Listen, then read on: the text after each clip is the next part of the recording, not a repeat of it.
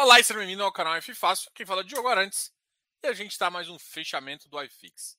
Hoje ainda não é o último, amanhã a gente ainda tem mais um dia de pregão, mas hoje é a última quarta-feira.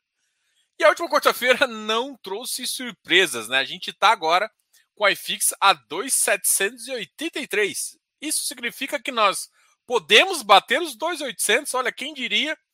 Para quem fechou o ano em 2,860, a gente vai ter uma queda nominal de menos 0, alguma coisa, muito baixo. Então é muito importante e é bem legal isso, né? A gente conseguiu chegar nos números bem interessantes. Então hoje vai ser. A gente vai conversar um pouco sobre isso. Eu acho que o mercado virou para comprado, as taxas de juros deram uma quietada, o que significa que parte é otimismo, não é, não tem uma. Diogo, mas está barato, tá, mas não está acompanhando tanto a taxa. É um indício Pode ser. Se o mercado fosse mais institucional, eu estaria mais. Putz, perdi uma oportunidade. Como é um mercado muito de pessoa física, eu ainda acho que a oscilação do ano que vem vai deixar muito mão de alface, vai deixar muito mão de alface é, é, triste. Então os caras vão fazer. Eu quero conversar com vocês, eu quero saber o sentimento de vocês. O que, que vocês estão achando disso? Que coloca aqui, fala, Diogo, tô curtindo pra caramba. Já vi que teve gente que falou assim: tô vendendo com 10% de lucro.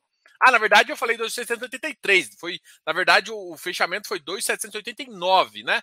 Então, é muito capaz a gente bater os 2,800, né? Vamos fazer festa. A gente fez uma festa dos do, do 100 mil pontos e vai ter festa. Do... É claro que a festa mais que eu queria comemorar é dos 3 mil pontos, né? Para quem, quem, quem já, já viveu. Eu já vivi os 3 mil pontos do iFix sabe do que eu estou falando e da felicidade que é chegar nos 3 mil pontos, né? Para quem viveu a, a, festa dos 3 mil pontos, a gente chegou, na verdade, no pico do auge, em 3 de janeiro de 2020, a gente chegou em 3,253. Mas ainda a gente teve uma alta mais absurda ainda.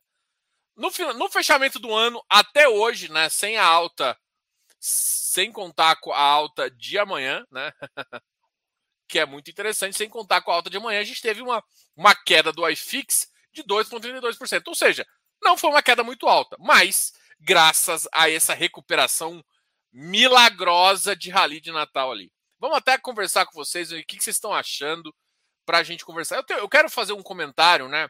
Hoje eu tive uma reunião com o time do, da, da Rio Bravo, eles uh, pediram uma reunião para a gente conversar sobre o que, que, o que, que vocês estão perguntando, sobre a questão da Assembleia da Rio Bravo versus uh, HFOF ali. A gente, e aí a gente trocou uma ideia. Eu queria é, passar a, a informação e, e, passar também o que, que eu achei disso tudo e escutar a opinião de vocês também, porque aqui a gente uh, dá opinião de, de acordo com que eu acho que às vezes ou é o melhor pro, tem que tomar o melhor para o mercado ou o melhor para o fundo, né? Para ser um bem honesto uh, eh, para conversar aqui com vocês, tá? Marco Marcos Celestino, boa noite. Thiago. Thiago Lisboa, felizão. Nesse mercado irracional, bateu 10%, eu tô vendendo. Arnaldo. Boa noite, feliz ano novo, mestre. Boa noite, querido, tudo bem? E lá, esse ano que vem, o que você acha da tese? Cara, eu acho que vai ser uma tese interessante eu acho que lajes estavam muito descontados. Quem estavam mais descontados é os caras que mais vão chamar atenção. E quem são esses caras? Os FOFs, as lajes. Esses são os dois caras que mais estavam descontados. E o logístico tinha também é, ficado bem descontado, apesar do bom momento do mercado. Os logísticos já dispararam para patamares um pouco assim. As lajes ainda estão bem abaixo. A gente vai ter positivismo. A gente tem coisas positivas que estão acontecendo aí no mercado que vai ajudar a gente, mas assim, a tese de Lages, ela é boa do ponto de vista de estratégia, mas do ponto de vista de curto prazo, é, muitas empresas, pensando em o que, que a empresa faz, né? Eu, eu acredito que, do ponto de vista, assim, muita gente vai começar a tomar uma área, né? Quem, quem já pensou em, sei lá, escutar um pouquinho o mercado, é, é, em ter uma área, ter uma laje, eu acho que esse vai ser o momento para fazer isso. Os preços ainda não subiram tanto, então é um bom momento para se organizar. Vamos supor que você já está ali com uma laje, às vezes está pensando em uma expansão ou não. Talvez você não tome tudo, mas você já começa a tomar algumas coisas, né? E é, é essa a visão que eu queria passar. Então, a tese é boa de lajes, mas o mercado real, eu não acredito que a absorção vai ser tão otimista quanto os 12% aqui no final do ano. Eu não acho que vai ser isso, tá? Então a gente caiu bastante, eu acho que vai ser uma, uma, uma realidade menos, uh, menos dramática para esse ano. Porque as empresas vão se posicionar, mas também não vão tomar ações muito drásticas, justamente até ter o, o equilíbrio. O que você tem que entender é o seguinte: Normalmente, quando a empresa está fazendo investimento, ela está crescendo, ela vai fazer independente. Então, ainda vai ter esses movimentos que vai ser importante para as teses, para as lajes. Agora, no segundo semestre, quando a gente tiver uma visão mais clara, aí, se a absorção líquida for de acordo com o que o mercado espera, vai ser muito positivo para as lajes. Então, eu não, eu não tenho uma expectativa muito positiva em nada, em nenhum setor no primeiro semestre. O primeiro semestre, o único setor que vai continuar pagando bom vai ser os, os de papel, por conta da inflação. Logo, eu acredito né, que no segundo semestre a inflação já vai estar bem mais controlada, bem mais embaixo, trazendo os rendimentos desse, desse FIIs para baixo, e aí vai ser um momento que muita gente vai começar a olhar para papel, e não só com isso, com a absorção líquida vai diminuir. Então, essa é a tese que eu, que eu tento montar. Então, a laje vai ser bom? Vai. No primeiro semestre, eu acho que não. Mas não porque a absorção líquida não vai ser boa, tá? Não porque a tese de mercado real imobiliário não vai ser boa, mas porque a, a, o mercado dos seis primeiros meses, o um mercado com muita pessoa física, que leva a patamares exagerados, tanto para baixo quanto para cima, vai, vai, uh, a gente vai ver algumas coisas. E a grande questão é que nessa alta que a gente está vendo aqui, alguns FIs, alguns, alguns FOFs vão conseguir destravar valor. E no que eles destravam valor, eles já começam a entrar no game de compras de novo. E eu acho que isso é importante também para a gente ter uma. o mercado ficar menos oblíquo, assim, e ele ficar mais. mais uh, mais convexo, assim, ele, ele, ele ficar mais próximo de uma realidade mais palpável, não exagero de alta ou exagero de. Porque o que eu falo é o seguinte: o mercado ao, ao que eu olho, assim, a minha visão é o seguinte: o mercado tinha que estar tá tão baixo, igual chegou em novembro? Não. Tinha que estar tá tão alto igual está agora? Também não. Então, o que, que, é esses dois momentos? O exagero para baixo, o exagero para cima. E, e, e, assim, o mercado não teria que estar tá tão bom, não porque o, não, o preço não está caro, não é isso. É porque o momento ano que vem de taxa, por mais ancorada que esteja, ainda é um momento delicado porque é o momento de um governo populista que vai ter, ter a mão com a mão no cofre ali e vai fazer algumas coisas com inflação alta. Então, esse sintoma, para mim, é mais perigoso do que qualquer outra, outra forma. Então, o que acontece é justamente uma expectativa. Então, nos seis primeiros meses é expectativa. Mas não que o mercado imobiliário não, não dê absorção líquida é, positiva, ou seja, está absorvendo mesmo, mas eu acredito que a maior movimentações vão ficar para o segundo semestre. Se eu fosse uh, um CEO, um gestor ali, eu, eu, eu, eu, eu deixaria mais. Uh, deixaria correr o ano para tomar a decisão ali para maio, junho e, e, fazer o investimento ou não, dependendo do que eu acreditasse que fosse a realidade. Então, eu acho que o cenário com quem eu converso é um cenário mais nesse sentido. Pensando do ponto de vista imobiliário, vai ser bom, ou seja, a tese de Lages é boa, pensando do ponto de vista de iFix, né? Dos ativos. Vai ser complicado. Os seis primeiros meses, depois a gente vai entrar numa ordem positiva de, de, de acordo com se o mercado alinhar ali, tá? Então é isso que eu enxergo, tá? Eu vou fazer um, eu devo fazer um vídeo também explicando um pouquinho dessa, dessas visões, até para até para saber o que, que vocês estão pensando, né? Aí fixe para cima e Bov para baixo. Quem ri por último, ri melhor. Daniele. Oxe, eu dei estrelinha pra Daniele. Nem sabia que eu podia dar estrelinha. Favorito. Fiz aqui sem querer, mas valeu. Aí fixe pra cima. Quem ri por último, ri melhor. Tem que tomar muito cuidado com isso, porque como o mercado é contínuo, quem vai rir por último? Né? A gente nunca sabe, né? Porque o mercado é contínuo. Tirando as piadinhas de lado, é, o mercado imobiliário caiu muito mais, foi muito mais insano e está sendo um pouco irracional nessa subida também. Diogo, por que, que você fala isso? Por conta que a taxa de juros parou há 20 dias atrás. A taxa de juros parou há 20 dias atrás. Então a gente não tinha um impulso tão alto, de, mas está barato, mas está barato. Então, assim, tem, tem coisas ali no meio, tá? O iFix ainda. Uh, o Ibov para baixo, a gente sabe que é a expectativa. A gente ancorando a expectativa, greve de servidor, aquela monte, monte de coisa. Qual que é o problema com greve de servidor federal? É um problema básico que eu sempre falo. É o, é o governo populista com a chave do cofre. Então, assim, a gente, conseguiu, a gente conseguiu controlar um monte de coisa. Aí chega no final do ano, pra, o cara vai ficar se dispondo com servidores, com sindicatos, com essas bagaças toda, não vão se dispor. O que, que vai fazer? Abriu a chave do cofre. E quando abre a chave do cofre, a inflação vai lá para cima. E, e assim, quem paga é sempre o mais pobre. A gente dá um auxílio aqui para resolver, não que não precise, tá, gente? Mas o problema todo, beleza, o auxílio, só que não reduz os gastos.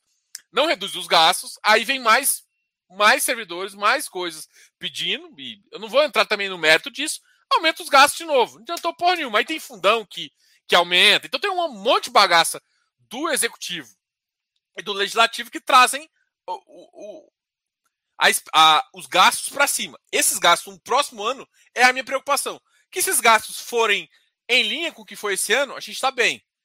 E assim, a gente vai voar em 2023, vai voar, independente de quem for presidente.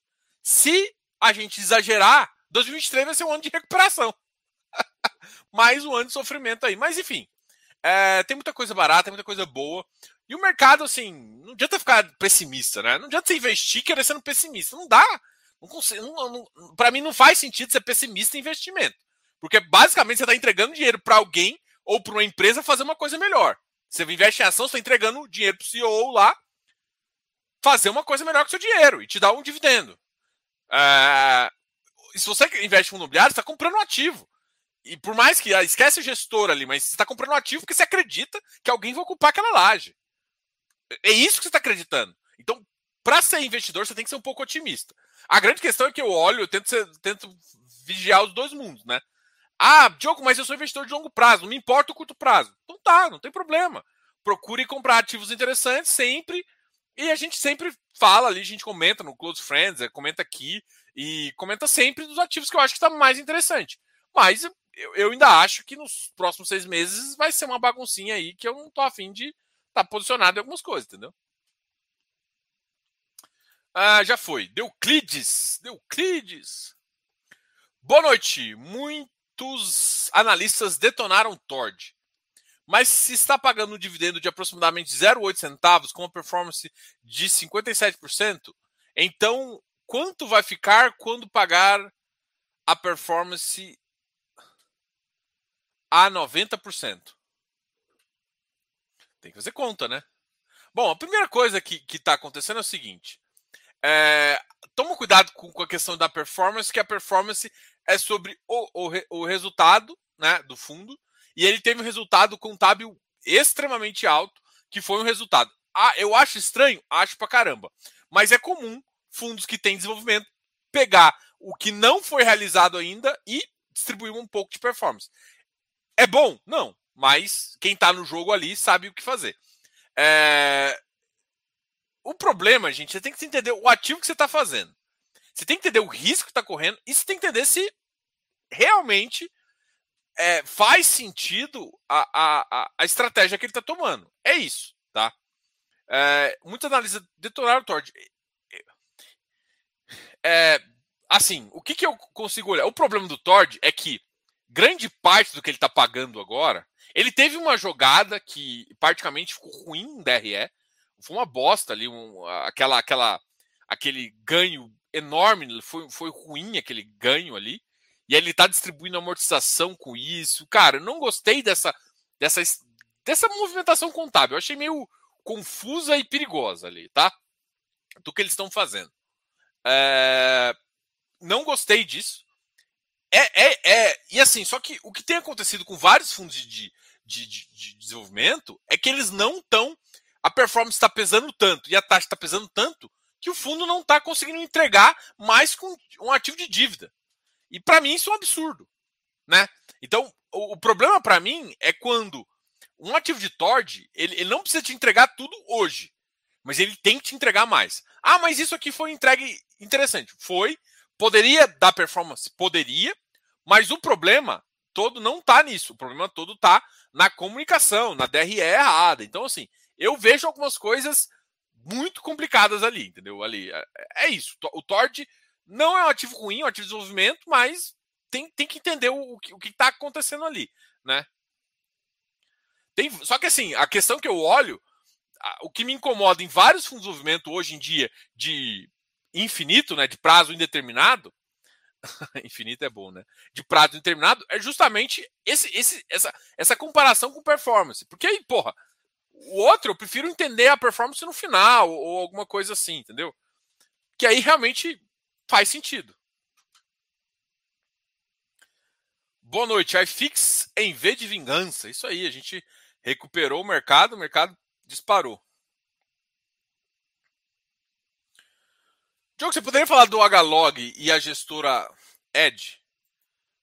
Eu vou falar um pouquinho da gestora. Aproveitar essa pergunta aqui e vou voltar no ponto que eu conversei com, com a RBVA, né? Eu tipo, conversei com a Bárbara e, e, com o time lá. Uh, ah, para assim, entender o que está acontecendo. Né? Não sei se vocês viram, né? Eu tinha falado. É, eu, tinha, eu tinha feito comentários sobre essa, essas questões da Assembleia e tudo mais. Eu vou repetir meu comentário aqui depois eu vou falar um pouco da nossa conversa. Qual foi o meu comentário? Eu gostei da, do, do, do que a Rio Bravo colocou nos, nos fatos relevantes. Quando a, a Ed soltou o primeiro fato relevante, quando ela soltou o primeiro fato relevante, a, a discussão que ele fez foi, foi meio pífia. Eu falei isso e eu estou repetindo aqui. E aí depois a Rio Bravo, com todo, fez um fato relevante, explicando que eles estavam, já tinham topado isso. Então foi uma, uma declaração ali bem importante de dentinho, mostrando as garras, assim, olha, não é assim, você está tá tomando, você tá, a justificativa sua não condiz com a sua prática. Foi isso que eles falaram. A, Rio Bravo exatamente falou assim, cara, tudo bem, você está falando isso, mas, pô, a sua prática não condiz com o que você está falando. Foi essa a discussão. E aí, a, a, a, e aí falou assim, não, mas beleza, para, vamos cancelar a oferta e a gente fica kit. E aí o que acontece com a Ed? Falou assim, não, não, é, não estamos kit. Beleza que você cancelou a oferta, mas eu quero colocar uma trava em vocês, tá? Que eu chamei de coleira ali. Bom, beleza. Do ponto de vista do HFOF, eles estão um pouco certos. E aí eu vou explicar. Isso foi a fala que eu tinha dito. Por que, que eu falo isso? Porque o HFOF não teria condição de, de entrar na emissão e tudo mais. Beleza. Né? Então, isso, isso foi complicado e tudo mais, né? E aí, é... E aí, o que, que eu falo, cara? Aí o que eu falei foi o seguinte, cara, mas o problema de tudo é que a, bri a briga é mais problemática do que de fato. É que assim, eu tenho um passivo, um cotista importante, brigando com a minha gestão, e eu sei que o meu, que, que o meu, o meu ativo precisa de fazer mudanças, eu preciso de, de, de diminuir o número de agências, eu preciso de aumentar o número de. para jogar numa estratégia que o mercado aceita mais. Então, assim, independente de eu gostar ou não de, do varejo do jeito que está acontecendo, é, de eu acreditar em algumas coisas, independente disso, a tese de varejo está sendo muito aceita pelo mercado. Então, esse, esse turnaround desse ativo, de jogar, pegar o RBVA de agências, fazer tudo isso, jogar para um ativo de varejo com parte de agências, é, um, é, é uma estratégia interessante, mas que tem que estar tá alinhado cotistas e gestão. E se a gestão não tiver, foi esse, foi esse meu comentário. E aí, o que eu achei foi, pô, não dava para resolver essa briga que joga, está jogando pro mercado e quem sempre se ferra é o cotista minoritário. Foi essa a minha reclamação. E eu acho que eles devem ter escutado também, vieram falar comigo. Eu achei muito pertinente, claro que eu vou dar ouvidos e tal. E a, e a conversa, assim, foi o seguinte: é, a REC, sim, é porque assim, vocês falam com alguns cotistas, né? que, que tá interessado e tal, não sei o quê, e a REC não disse, não se posicionou antes a, da emissão. Falou que não tinha caixa, falou que achava ruim e tudo mais, mas posicionou. E, e foi isso que a Rio Bravo comentou do RBVA. Então achei pertinente eles terem falado isso, assim. Então, assim, a Rio Bravo uh, deu a oportunidade dos cotistas de debater, assim. E eles, eh, eles depois eles lançaram a, a, o fato relevante, o fato relevante tinha os, os, pelo menos a intenção dos ativos, qual era o projeto deles, está escrito lá, tá? Muita gente falou que não estava, mas se olhar no fato relevante, desce o fato relevante, você vai ver essas coisas. É, e aí ele mostrou qual era a estratégia, o que estava acontecendo, tudo mais, tudo mais. Tá? Então, do ponto de vista disso, foi ruim, porque para mim a Ed tomou uma ação muito mais dramática do que deveria para a questão do mercado. E outra, assim, e aí fazendo um comentário extra essa conversa. Pô, a, e, a HFOF tem problemas mais sérios ali, que é a porra do BBPO, né? Mas aqui lá entra uma outra conversa. Beleza, continuando com a questão do RBVA. Então, foi assim, jogou uma, uma coisa no ventilador, uma, uma discussão entre cotice e outra, que poderia ter sido resolvida com, entre os dois. E, pelo que eu entendi, foi, foi muito mais falta. Foi intencionalmente da, da Ed. A Ed não continuou com as ligações, não, tem, não procurou a gestão. E quando você fala de gestor se você, se você não gostou da emissão, o que acontece? Você, cotista, manda um e-mail para RI. Basicamente isso. A diferença é que quando você é um investidor institucional, você já conhece quase todo o mercado. Você liga, pô, não gostei. Ó, acontecendo isso, justifica e às vezes o cara cancela. Isso já teve no mercado. Talvez você não saiba, mas isso já teve. Então, isso é comum. Então, tipo, depois que saiu fato relevante, saiu a informação, cara, ó, beleza, não gostei disso, conta disso, disso, disso, o cara justifica. Cê, cê, cê, são parceiros ali. Quando você investe no fundo, você não quer que o fundo se ferre, porque senão você está se ferrando também. É isso que as pessoas têm que admitir isso. Então você não quer isso. Então a, a Ed faltou ali uma comunicação que já é, para mim, é, uma coisa estranha. E esse tem outro probleminha para resolver, vai atacar o EBVA. Beleza. O EBVA tem uma tese bastante complicada. Minhas palavras agora. Que precisa, que vai demorar é, eles chegarem no, no, momento ali que o mercado vai olhar e falar, assim, nossa, que gracinha. Vai demorar um tempo e vai precisar de um esforço. Vai, vai, vai ter ajuste de renda, vai ter ajuste patrimonial. E isso vai ser uma coisa meio contínua que vai ter que ser feita, tá? Agora, e aí eles vieram falar assim, ó, Diogo, mas a gente não acha muito adequado é, é, esse tipo de. Eles falaram coleira, né? Eu tô usando a minha, a minha frase. Aí a, a Bárbara fez explicar: olha, Diogo, é ruim de eu entrar numa negociação. Quando eu entro numa negociação que eu corro risco de captação, já é uma negociação ruim. Se o cara tem caixa e eu vou para risco de captação, o cara vai preferir o cara que tem caixa. Isso a gente já sabia. Aí o cara falou assim: Diogo, se eu coloco no meu regulamento isso, eu começo a correr, eu começo a ficar em desvantagem a essas pessoas que têm a, a, a inclusive a essas pessoas que estão com, com que estão com uh, que, que, vão captar. Ou seja, você não está concorrendo mais agora com quem tem caixa, está correndo com quem tem caixa, com quem pode captar a qualquer momento, quando tem uma boa negociação, e agora eles não. Eles têm uma boa nego negociação, eles podem fazer isso e falar assim: olha, de vez em quando 30 dias, 15 dias antes, se você faz isso, você pode perder o negócio. Você pode entrar um outro player no meio da negociação e tirar a oportunidade que você tinha. Então, é uma coisa pior. E nesse momento de, de mudança, é, é ruim para o fundo. Foi essa justificativa que, a, que o pessoal da, da, Rio Bravo deu. Eu achei coerente, assim, sabe? É, é, eu, eu vou ser, vou conversar com vocês honestamente aqui para não. Eu não sou cotista, então é, não dói em mim. Né? É, é, tem clientes que têm esse fundo, então não é uma coisa que, ah, Diogo, você está fazendo isso só de AUE. Não.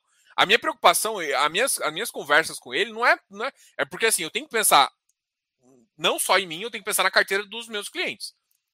Isso tem que ficar claro para todo mundo. E, e eu tenho cliente que tem posição. Então, me importa sim o que está acontecendo.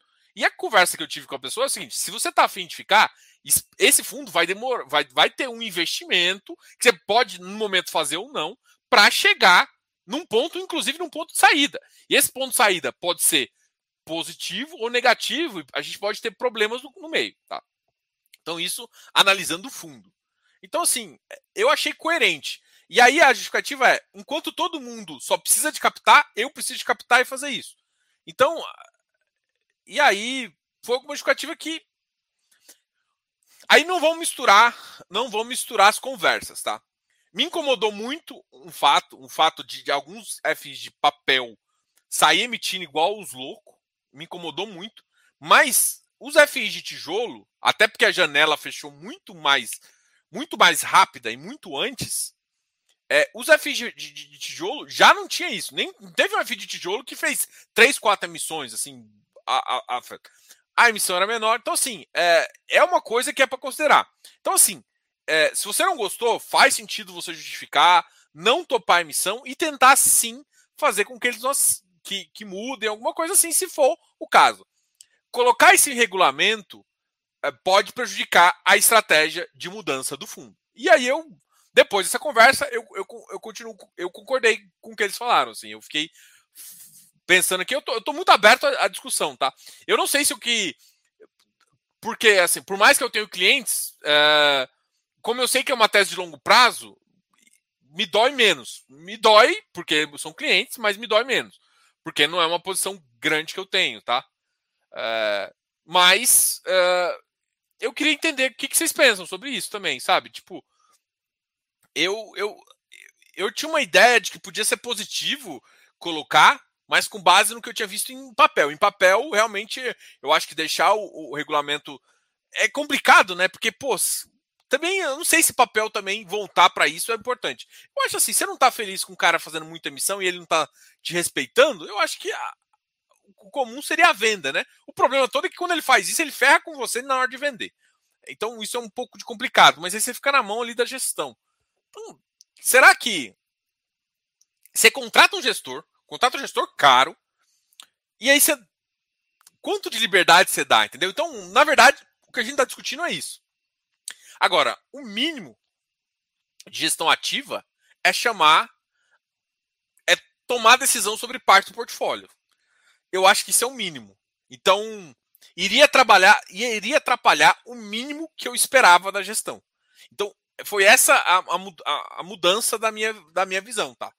Então, assim, eu eu não é, eu sinceramente é, hoje olhando assim, se eu não vou, vou falar de voto em nada, mas a minha cabeça está um pouco mais nesse sentido. Eu acho que pode ser prejudicial para mudança que tem que ser feito no fundo, tá? Eu acho que tem que ter mais, mas assim, da mesma forma quando eu me acho que tem mais conversa, não adianta simplesmente fazer isso. Então, essa é a visão que eu tenho. Eu queria saber a de vocês, né? O que vocês acham? Vamos ver quem deixou aqui no comentário. Esquece, esquece um pouco, tipo, ah, Rio Bravo, esquece um pouco essa visão. Eu queria que vocês comentassem sobre o fato. Pra, vamos, vamos, vamos pensar que o mercado leva. Os gestores agora, todos os gestores, para emitir abaixo do VP. Vocês gostariam disso? Eu queria, eu queria assim, entender isso tá? Eu trouxe parte, eu disse minha opinião, tá? Mas eu começo a pensar assim, cara, eu trouxe um cara caro pra caramba. O gestor não é barato, não é barato mesmo, é um valor alto. Pra, na hora que eu, eu preciso que ele decida, ah, mas tem gestor que tem interesse, tem, tem várias coisas. Só que assim, a sua decisão, você vai você vai deixar o cara sempre correr com as pernas amarradas, com a mão amarrada assim para trás? Você vai sempre deixar o cara fazer alguma coisa e não tirar? Que se você não confia na, na, naquela gestão, o que você tem que fazer é o que a gente às vezes fala: prefiro ficar de fora. Ok. Ação normal, ação coerente com a sua visão. Tá? Agora, é isso que eu queria entender. O que, que vocês pensam? Vamos fazer um pulzinho básico aqui, enquanto eu vou rodar. EBA, fica também, também. Diogo, RBVA. Se a estratégia era varejo, por que comprar o SAG? A incorporação do SAG, assim, ó, vou dar a justificativa que eles me deram, eles falaram disso. O que, que aconteceu? Eles tinham transformado os, o, o, o ativo da Caixa, que eram agências da Caixa, no RBVA, com essa intenção. O que eles falavam assim, Diogo, existe um conflito muito grande. Se eu estou achando que esse ativo aqui é melhor eu transformar num de varejo, e eu tenho dois ativos da casa que são agências, é melhor eu juntar esses dois para não ter preferência. Porque imagina se eu tenho que fazer dois turnaround diferentes. Então, assim, a decisão, é, a visão deles foi coerente nesse ponto. Ah, por que eles compraram essa AG? Porque eles pegaram o caixa e queriam transformar num varejo. Então, eles pegaram o RBVA. E, o, o RBVA antes era o caixa, né? Para quem não sabe, era o Agências Caixa, AGCX, eu acho. Se eu não me engano. É o AGCX. Então, a tese é: eu quero mudar de agência para varejo. Vou ter, vou ter agência? Vou, mas vou ter menos. Só que aí eu tenho outro ativo na casa com a mesma, com a mesma característica, com a outra gestão. Então, é, foi isso que eles modificaram e eu achei coerente. Por exemplo, você acha que a agência não vai dar certo? Você tem, você só muda da caixa e os caras do SAG vão ficar como? Imagina se o SAG não tivesse sido incorporado. Os caras do SAG estavam mais ferrados ainda. Ah, mas ferrou com o RBVA. Mas foi aprovado, né? Foi aprovado, vocês toparam. Né? Os cotistas na época, pode ser que os cotistas, muita gente saiu. Mas os cotistas, a maioria da época, topou. Porque não foi aprovado sem, sem fazer. Eles não chegaram e falaram, juntei. Não, para juntar, teve que passar no SAAG, teve que passar no RBVA. Então, uh, olha só, o case é difícil. Independente do que está acontecendo. É um case todo. Por isso que eu fico com medo de varejo, gente. Por que, que eu tenho medo de varejo? Porque quando acaba o contrato típico, já me perguntaram várias vezes. É um ativo que você tem lá. Se, se não der consistência no, no supermercado, na loja, o que você tem que fazer? Você tem que mudar o ativo. Você tem que pegar um ativo que era de supermercado e transformar numa loja de, sei lá, numa loja de esportes, numa loja de calçados. É diferente a estratégia. Às vezes, não, pe pegar essa, essa, loja, que, que é um supermercado, transformar num, num, numa. num last mile, que seja. Dá para ser criativo? Dá. Mas existe uma coisa que o mercado não entende, que é chamada CAPEX, que é o que o RBVA está sofrendo agora. Que é investir dinheiro. Ele está investindo dinheiro para comprar ativo, mas existe, às vezes, investir dinheiro naquele ativo para mudar o, o direcionamento dele. E é esse, esse o problema meu do varejo não é a tese, não é a tese do contrato longo. É que no, quando final o contrato longo, como é que vai ser esse capex? As pessoas não estão preparadas para achar, porque todo mundo acha assim: eu compro meu apartamento.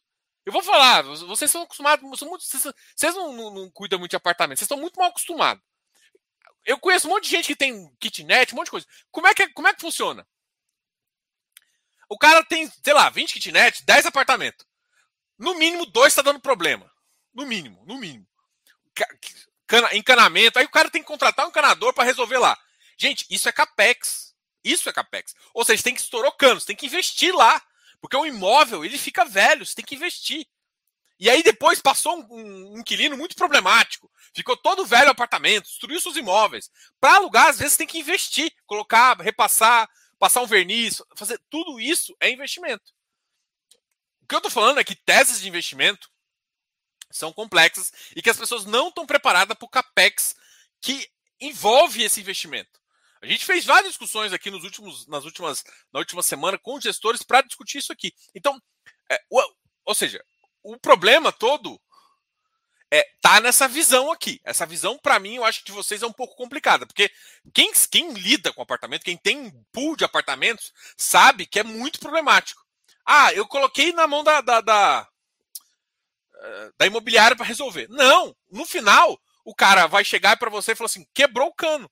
É responsabilidade sua, amigão. É você que vai ter que pegar o seu aluguel que você recebeu e fazer isso, fazer esse investimento.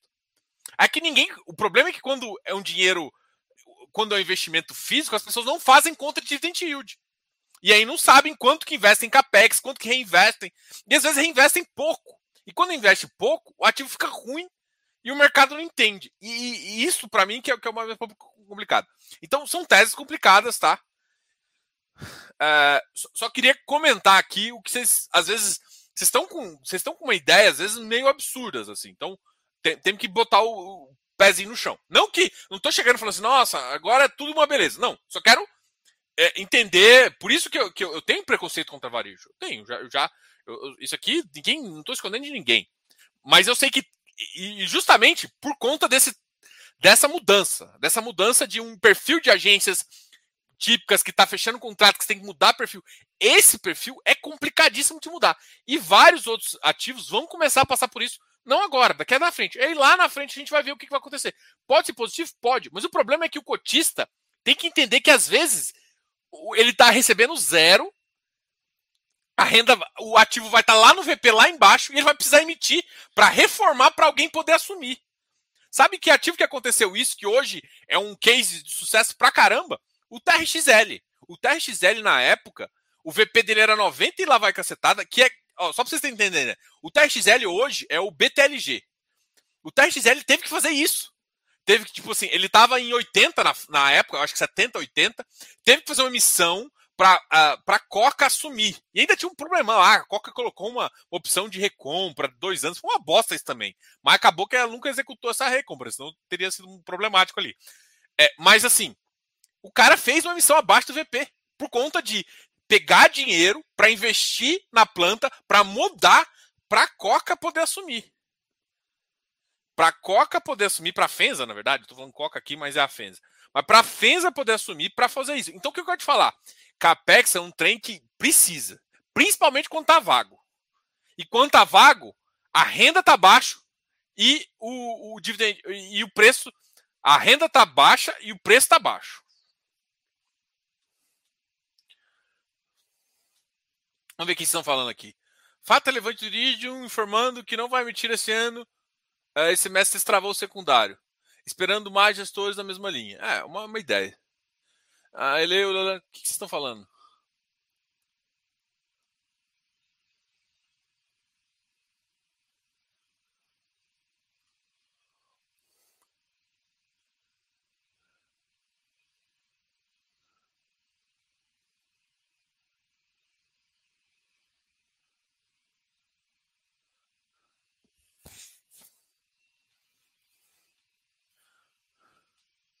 Vamos ver o que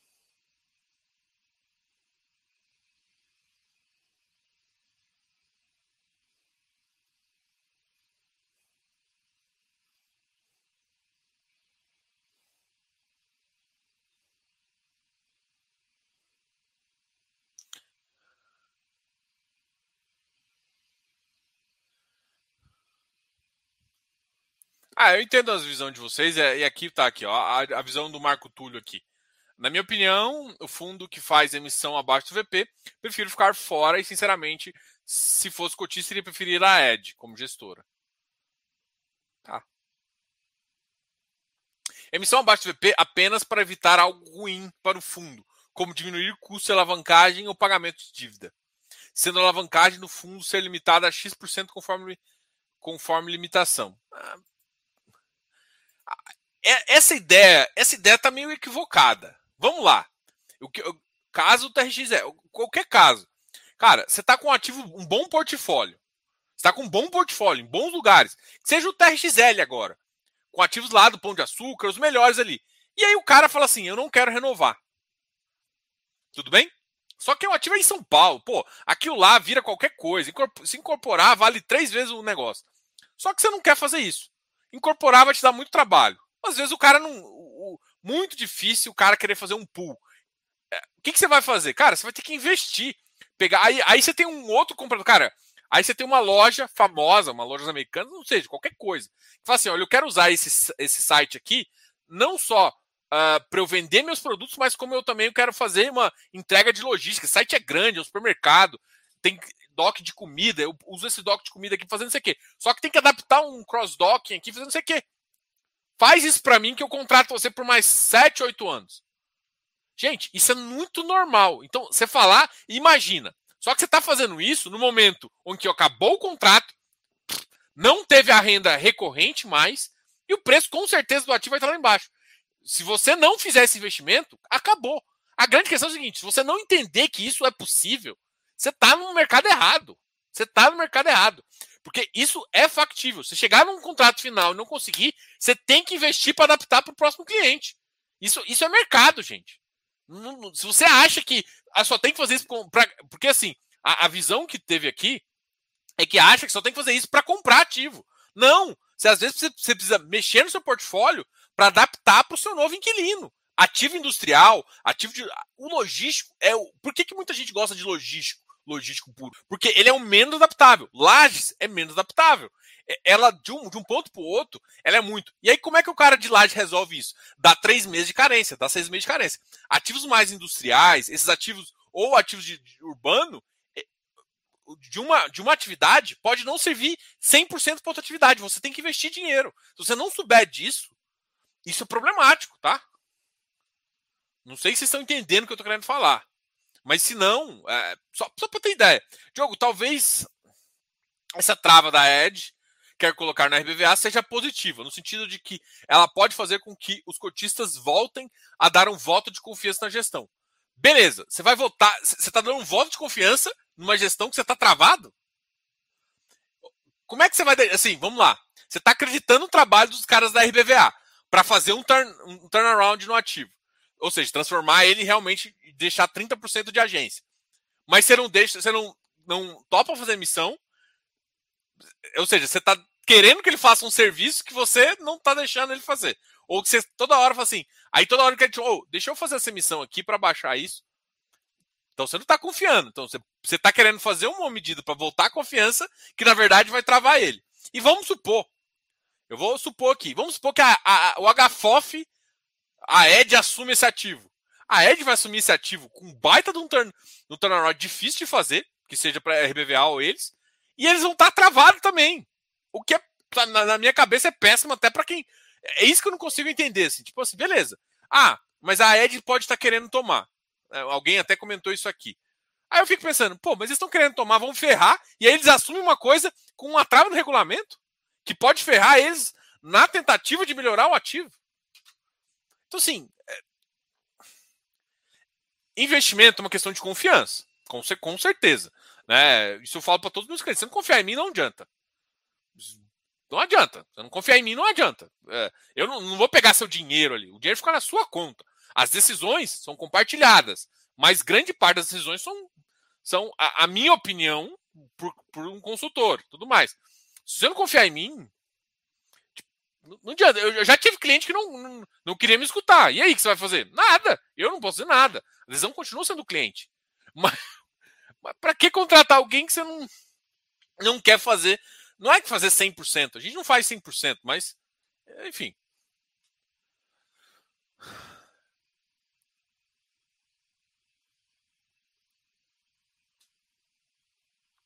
Pelo contrário, o pessoal do AGCX também tinha receio de acontecer aquilo que aconteceu com o Santander. Diminui o risco. Depois de ver tantos rolos, passei a investir mais nas melhores gestão da minha carteira. A Giana concordou com o Wilson. Muita gente não gosta da 20 da XP, eu gosto. Palavras da Giana.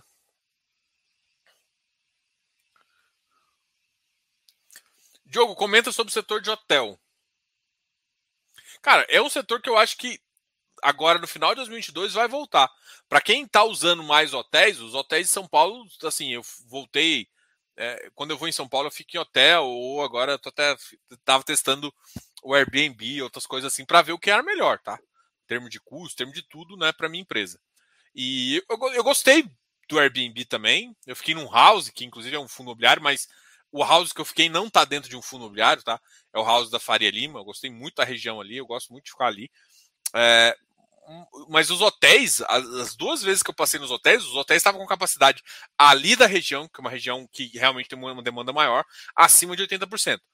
São Paulo, eu acho que estava terminando o ano com 49%, 50%.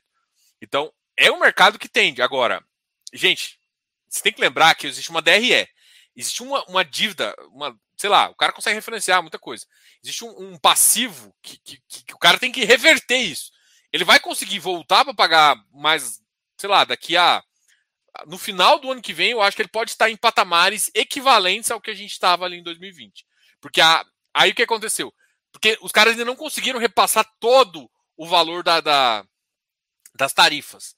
Então as tarifas ainda estão defasadas. Então a primeira preocupação é o seguinte: as tarifas ficaram defasadas, tô, vou aumentar a ocupação para depois aumentar a tarifa para compensar a IPCA. Então, esse momento deve acontecer daqui a dois ou três anos para business. E eu acho que a demanda também não vai ser. Tipo assim, agora teve uma demanda reprimida, algumas coisas que estão acontecendo, mas muito mais reuniões vão ser feitas online. Então, a, a, vai ter uma mudança de perspectiva do número, mas eu acho que ainda para os principais hotéis que a gente vê dentro de fundo imobiliário, ainda vai ser uma, uma, uma, estratégia interessante. Tá?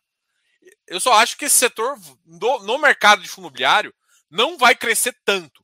Eu acho que, por exemplo, aí eu vou, vou fazer uma ressalva aqui, é, vírgula. Eu acho que o business, o, o, o para, uh, por exemplo, o hotel mais para business, né, que é o hotel mais centro de capitais, assim, podem ficar mais complicados e talvez surja espaço para para housing, né? É, student housing, e também para que são casas que você consegue um valor agregado um pouquinho maior, e também para uh, ah, para resorts, né? Resorts que, é, que aí tem uma, uma pegada meio multipropriedade, meio de hotel. Eu acho que isso pode ser uma, uma, uma saída de shopping aí que é interessante também, tá? Só, isso é a opinião, tá? Isso é a visão que eu, que eu vejo, que é mercados que eu ainda tenho, eu tenho pezinhos assim que eu, que eu ainda consigo colocar alguns pezinhos para para falar.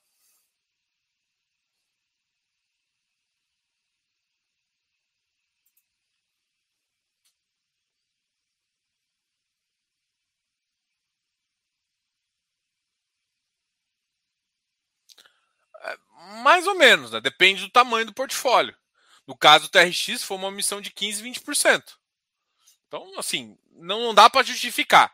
Mas a questão é que, é, mesmo a missão abaixo do VP, se você trava para abaixo do VP, você pode travar no momento não só de turnaround de portfólio, mas também de, de ajuste de capex. Tá? Sei lá. Mas assim, cada um tem opinião aqui, eu entendo, eu vejo o que vocês estão falando aqui.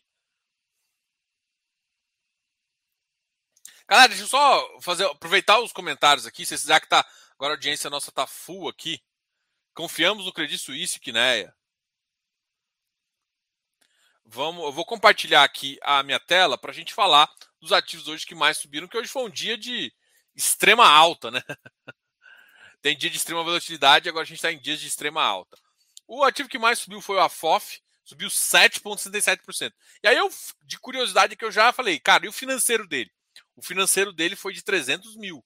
Foi um financeiro alto. Então, o AFOF negociou bem mesmo e recuperou uma, uma alta, assim, tomaram com força. O RBIR também teve uma alta 3,36, mas olha, essa alta aqui é fake. essa alta é fake. Tá todo mundo querendo comprar no 70, isso aqui é só uma marcação de preço. Porque, ó, só foi uma negociação no Ribir. Então, esquece. RBR Properties voltou a subir também, chegando a 79. Ou o JP 91, foi outro cara que também subiu com força. O Rizakin também chegou a 99,77. Na máxima bateu 94. Iridium 107, chegando a bater 108. Quem diria? O que a gestão fez trouxe volume. Agora vamos ver o volume de negociação do Iridium. 8,2 milhões. Com uma alta, uma alta forte, considerável 2,5 não é pouco, né? Então, uh, HGBS 189, outro cara ativo que está subindo. Do... Não, aqui não é Credit Suisse, é, é Red. A GGRC também subiu um pouquinho, JSRE. XPCA chegando a 9,80. PVBI 91, chegando a 92 e tal. RECT também subiu, chegando a 62. Habitat 110, RVBI 83. Uh, Helg, 77. Marcelo, MG, a MGFF, Daniel. Irim. Tá todo mundo virando a mão pro Irim agora, mas o Irim ainda tá com volume muito ruim, 8, 8 mil. Tá todo mundo vendo que, que. Todo mundo achando que o Irim vai ser a saída da. da, da, da da Iridium. Vamos ver. O KNR voltou a subir também, chegando a 142. MOR 75, Bresco 102, CPTS, ASR 11, JGPX Tord, Deva 103, bateu hoje, HGPO, caramba, 238, VILG 105. Vamos agora olhar quem mais caiu, que deve ter sido pouquinhos ativos. E a gente termina aqui a nossa conversa de hoje. Uh, BPML 74, VVPR uh, 1,30. Nossa, BPML é outro ativo que baixa liquidez. Nossa, 200 mil. Mas ó, o número de negócio é baixo. Aqui teve gente que vendeu com força aqui. Esse aqui vendeu com força. Alguém deve ter entrado com a mão estourando aqui, porque 6,33 no negócio negociou só 73, viu, viu lotes altos aqui no BPML. Uh, V2 94, uma queda, RBRY uma leve queda também. Aqui os mercados, VISC caiu um pouquinho, FLCR caiu um pouquinho, FLCR está em emissão, né?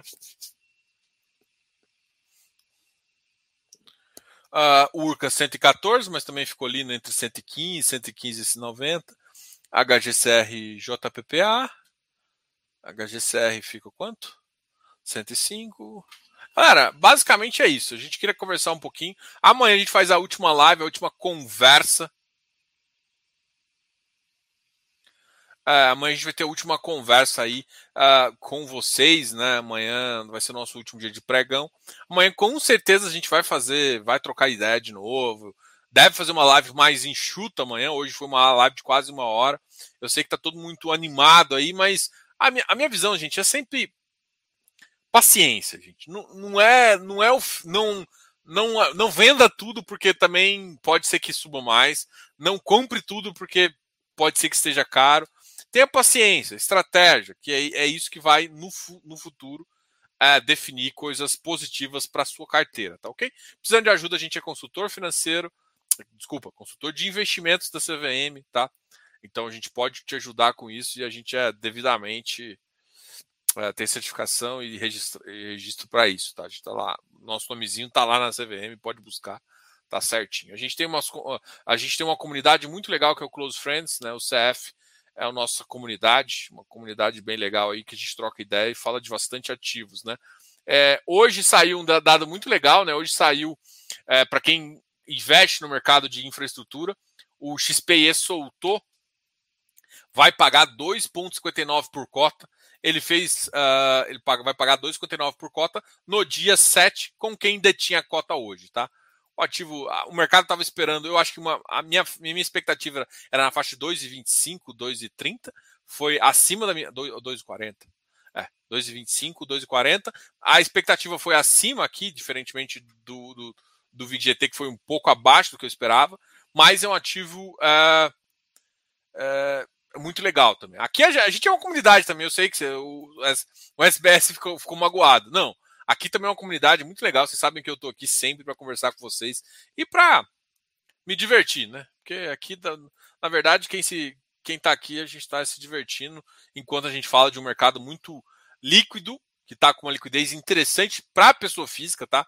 Não acho que a liquidez de pessoa física é a mesma de outras coisas. Ela está com liquidez interessante, é um ativo uh, com uma gestão, com uma transparência. Se você for olhar em termos de fundos, os fundos imobiliários são muito mas muito mais transparentes que os, os outros fundos, fundo de ação. Vai, cara, vai tentar conversar com o cara de fundo de ação, é muito mais difícil. Muito mais difícil. Aqui, aqui você tem muito mais transparência. Então, é, eu não tô falando minha, não. A minha também você tem, né? Mas eu tô falando do, dos gestores. Na gestão aqui, a gente consegue cobrar muito mais, conversar muito mais. E eu acho que esse mercado está sendo muito interessante para todo mundo. Né? Eu escutei a opinião de todo mundo, espero que vocês tenham gostado da minha opinião também. Não gostou? Deixe aqui nos comentários. Simplesmente só peço calma, né? Nunca. Sempre respeitem a, a, a, pessoa que vos fala aqui, porque às vezes as pessoas exageram. Mas é, eu, eu sou aberto a opiniões de todo mundo aí, independente é, do que aconteça. Galera, muito obrigado a todos. Até amanhã. Valeu, tchau, tchau.